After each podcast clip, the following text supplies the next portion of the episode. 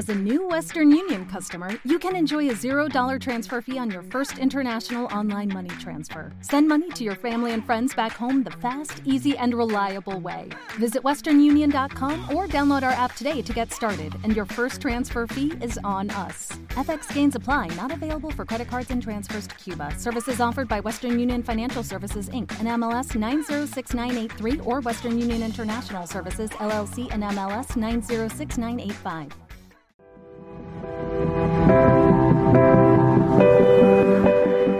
Esto es Mockingbird.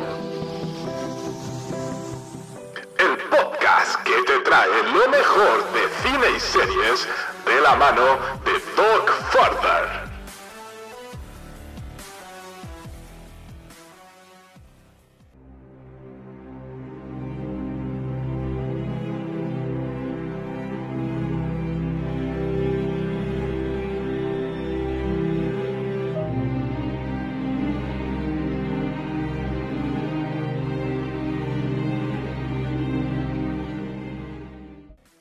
Hola compañeros y amigos, soy Doc, bienvenidos a un nuevo programa de, de Mandalorian.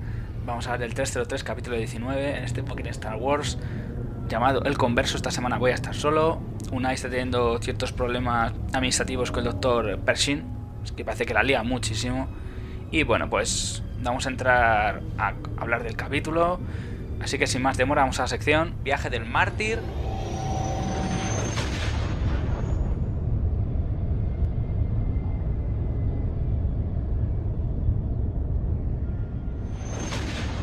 Del mártir, pues en este caso vamos a hacer una continuación directa de lo que sucedió el capítulo anterior. Recordamos lo que había sucedido en las aguas vivas, en las cuales Din Djarin estuvo a punto de morir ahogado, pero gracias a Bo-Katan Christ, pues al final logró salir.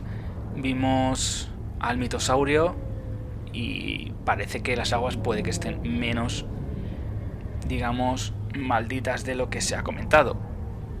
En el viaje de regreso a Kalevala hay un momento muy curioso, sí, y bastante gracioso, en el que Grogu intenta recitar el mantra This is the way, aunque no lo consigue, y mientras que están regresando, pues son atacados por un escuadrón de interceptores TIE-IN, modelo de línea TIE caracterizado por una mayor velocidad, maniobrabilidad, potencia y fuego de los cazas. Aunque silban de ellos, no logran evitar que los bombardeos tácticos TSA destruyan el castillo de Bo el impacto hace que se califique como un tragabarros, una expresión muy utilizada por Cara Dune en el capítulo El Rescate. Y ya no puede hacer nada más, entonces, pues nuestra querida Mandaloriana no tiene tiempo para vengarse de ellos, porque hay una gran cantidad de interceptores TIE, parece un enjambre de abejas, y se están cerniendo sobre ellos. La concentración de todas las naves es extraña en la época post-imperial. Es algo raro, puede ser el principio de la primera orden, todavía no lo sabemos. Y estos modelos fueron creados por sistemas de flotas Sinar, carecen de hiperpropulsor, entonces no podrían viajar a la velocidad de la luz, y dependen de naves capitales para desplegarse. Así que el sistema Mandalor pues pueden llegar en cruceros Mando, clase Arquitens o portanaves de la clase Quasar.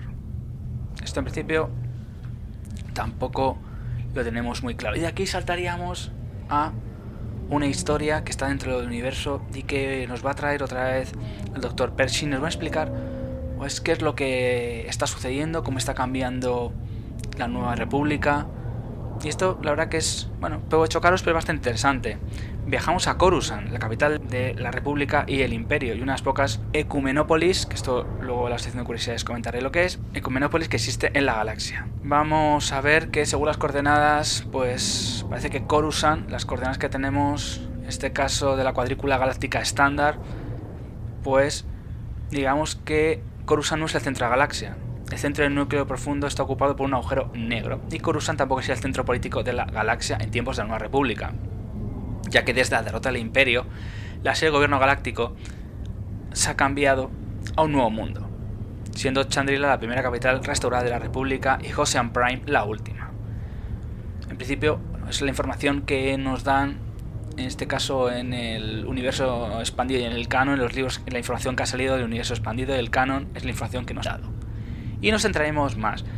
Vamos a ver ese Coruscant esplendoroso que gracias a la reedición de las películas de los capítulos 4, 5 y 6 volvimos a otra vez Coruscant y nos encontramos con Dr. Pershing, que recordamos en ese primer capítulo que leímos en The Mandalorian que, bueno, está haciendo experimentos con Grogu, pero en este caso estamos a una cosa totalmente distinta. Está dando un discurso en la Ópera Galaxias, en el distrito Uskru de la Ciudad Galáctica, que es justo donde Palpatine relató a Anakin la historia de Dark Plagueis el sabio en la venganza de los Sith, episodio 3, de las precuelas de la saga Skywalker, mientras una compañía Mon Calamari interpretaba el lago de los calamares, en vez del lago de los cisnes. También se mencionaba y se menciona el Museo Galáctico Distrito Federal, aparecido en los cómics de Legends, como en los ratos de los Jedi y en el canon de 2020. Vamos a ver qué Percy intenta, tras lo que ha sucedido, reintegrarse en la Nueva República y intenta ayudar a los nuevos mandatarios. Al final de está una referencia a las de caso, la novela Consecuencias. Bueno, escribe las condiciones del Concordato Galáctico, ese tratado de paz que puso fin a la Guerra Civil Galáctica y que hizo provisionalmente a Coruscant como un gobierno de transición bajo el mando del visir Mat Amida. En este caso dio un indulto a todos los imperiales que aceptan la rendición. Esto es como una Segunda Guerra Mundial, digámoslo así, podemos, si queremos llevarlo a este extremo. Y en este caso, varios oficiales mm, que recibieron la amnistía, pues está el científico Percy y la teniente Elia Kane, que la veremos en este capítulo, que sirvieron al bordo del crucero de Moff Gideon durante la segunda temporada, recordamos de, de Mandalorian. Pues en este caso vamos a ver cómo todo ese remanente imperial de Gideon visita una localización mítica de la saga, es la Plaza Monumental, que originalmente el arte conceptual de Rat McQuire y que fue metida en la nueva edición especial de la Tony Jedi, como he comentado, cuando se puso unas celebraciones tras la batalla de Endor. También vamos a ver el pico de la montaña Umate de la, de la cordillera Manari, que es último vestigio de lo que queda del planeta. Todo esto nos habla de un culto llamado Yamas de Umate, cuyos monjes utilizaban la roca para meditar al tiempo que protegían a los turistas. parece que podría ser los antiguos Jedi, pero eso lo comentaré en los alumnos de Nevarro. Vamos a ver que hay un montón de androides.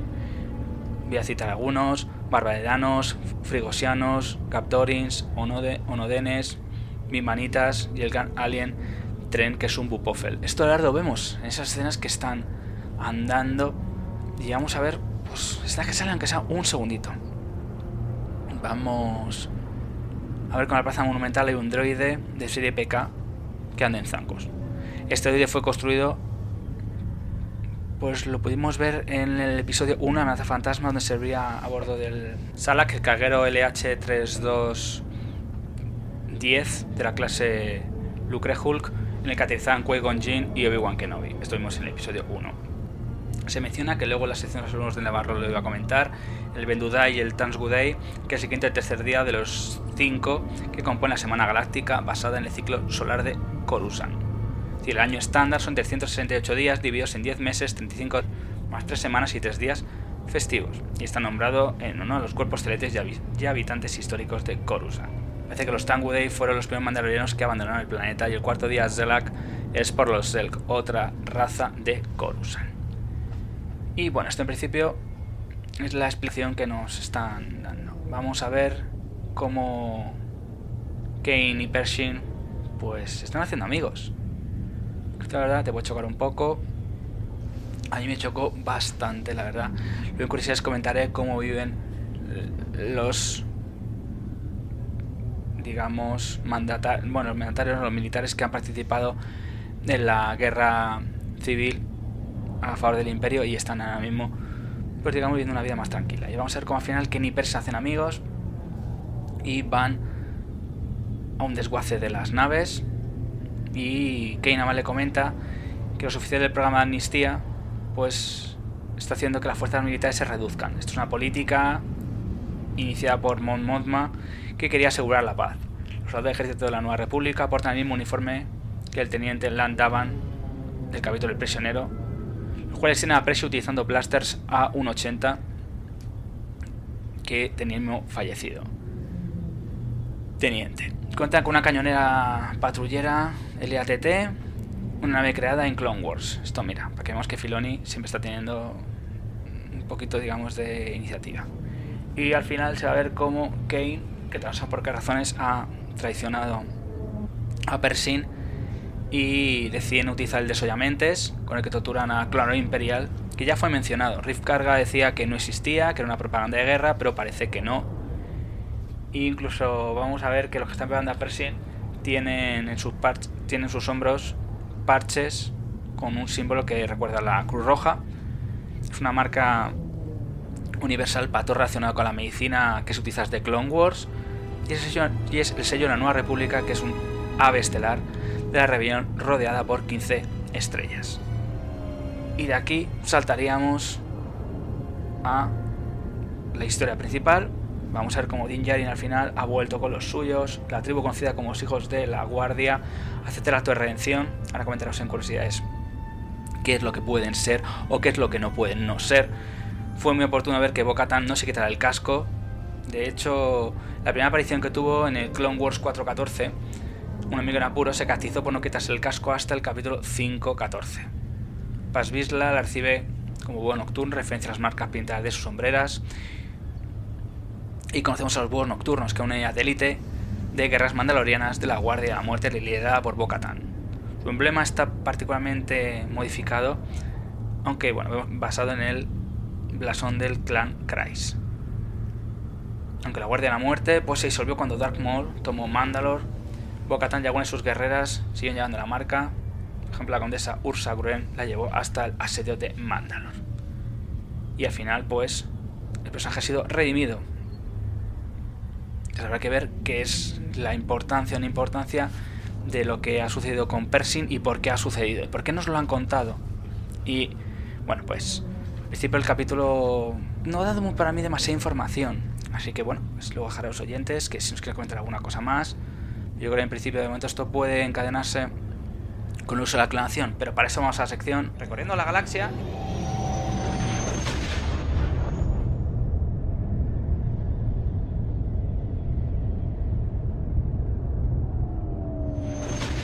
Recorriendo la Galaxia, pues por un lado quería hablar en este caso del culto religioso los hijos de la guardia, que es un culto religioso mandaloriano que se puede haberse sumergido pues en las aguas vivas que personaje había sido excomulgado, pues le han perdonado. Pero realmente, ¿qué significa pertenecer a este culto? Es una cosa que pregunto a los oyentes.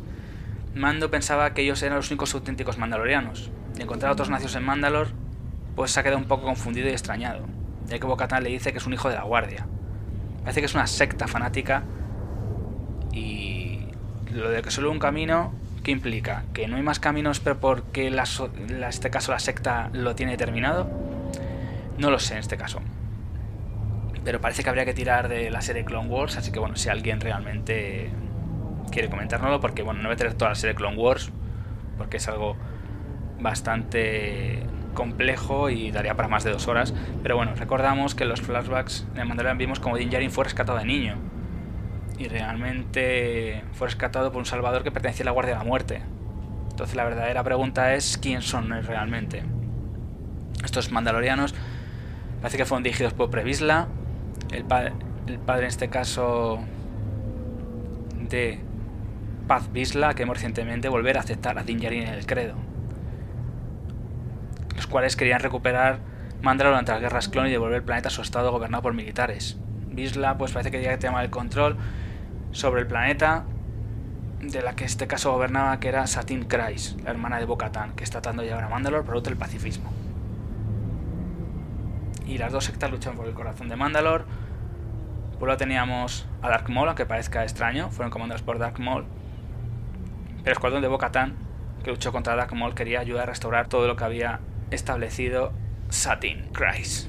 Y en última instancia, Previsla como Satin murieron a manos de estos conflictos y Mandalore fue destruido poco después cuando el Imperio hacía bombas de fusión sobre la superficie del planeta. Esto lo contaron, las bombas de fusión, cuentas en el capítulo anterior, y se vio en el libro Buffett. Entonces, la conclusión que podemos sacar es que los hijos de la Guardia son hijos de exmiembros de la Guardia de la Muerte, tal como sugieren varias teorías, y yo creo que la verdad que estoy bastante de acuerdo con ello, que serían comandados por Dark Maul. Y Dean pues se crió en los caminos de los hijos de la guardia, así que es extraño que esté apoyando a un culto asesino. Pero bueno, tampoco está demasiado claro.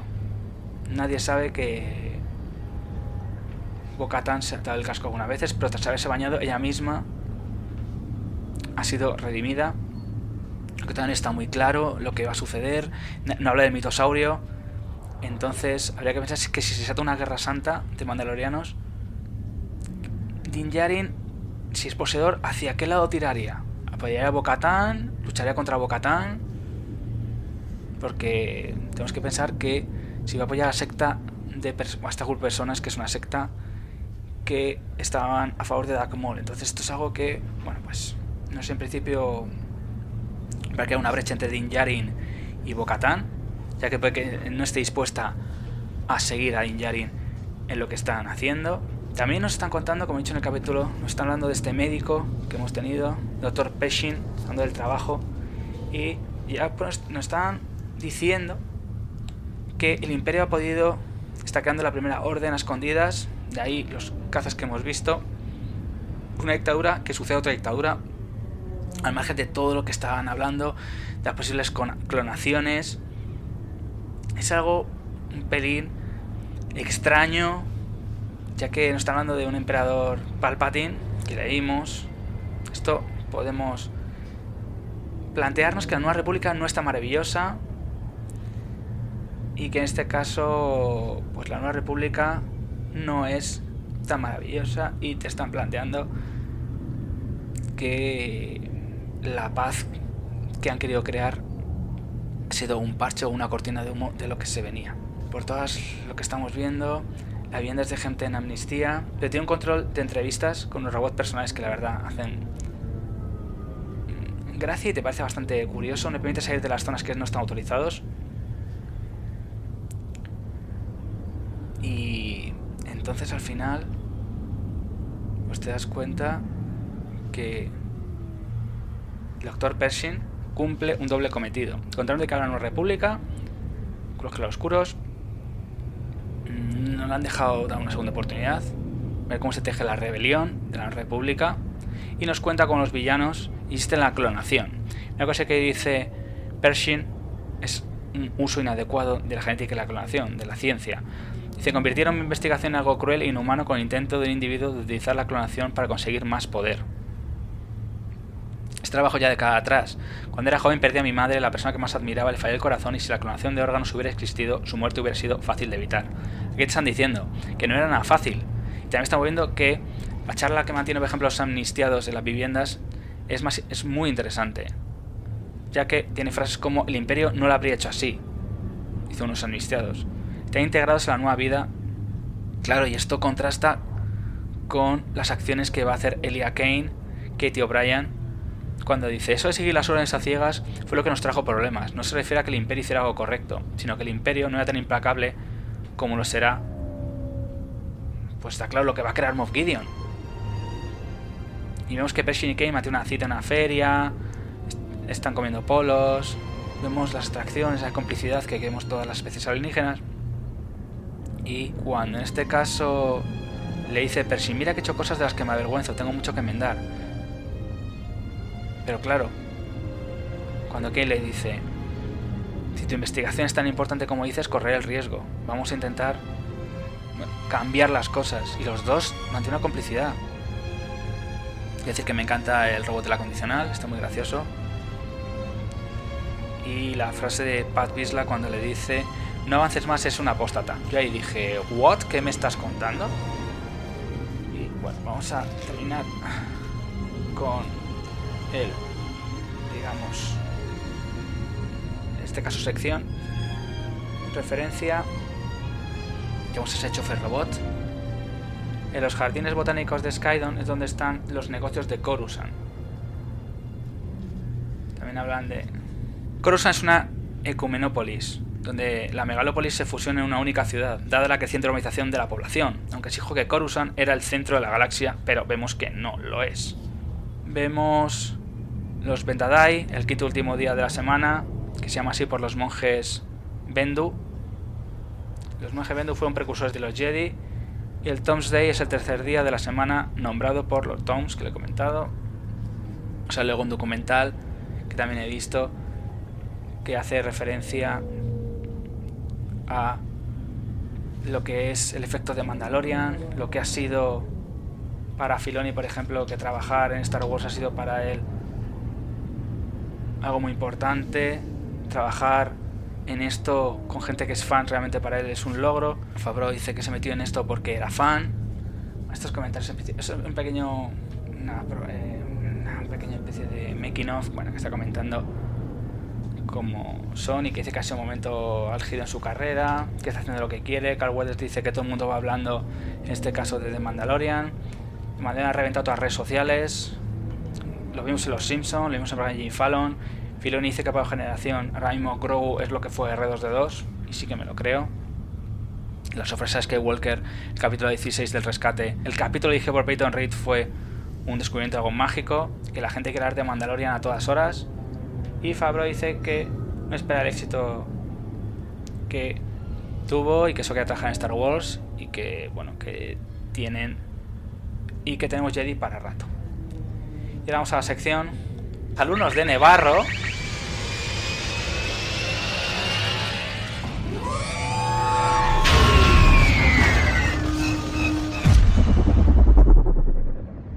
Los alumnos de Nevarro, mando un saludo a Yocasta, estos dos amigos, Elena, Una Cuna, Doc Farder, Sammy, Alex Molins, Germa Riera y mi compañero de pues una charla más que dejó comentarios los programas de las sofás. Y a Mariolo, hola amigos, buen episodio de ustedes y de Mandalorian en de CR5. Claro, es lo que dije yo, que compró Obi-Wan en el episodio 4. Bo-Katan maneja el Black Seer muy bien, cosa que Din no. Tengo dudas, ¿será el sable oscuro que prefiere a gente muy ambiciosa? Ella querrá luchar por él más tarde. Buen programa como siempre. Muchas gracias. Muchas gracias chicos. Y nada más chicos, nada más y nada menos. El programa ha sido más cortito. Para el próximo programa ya estaré con Unai, con esa crítica mordaz y corrosiva. Y nada, espero que vamos a seguir disfrutando y que nos cuenten más cosas. Este capítulo realmente se han quedado ahí muchas cosas en el aire. Estamos viendo cómo actúa la República. A ver qué pensáis, a ver qué me dicen los, los oyentes, los fans, si estáis de acuerdo en este taco. Y nada chicos, nos vemos la próxima semana en The Mandalorian. Chao chicos.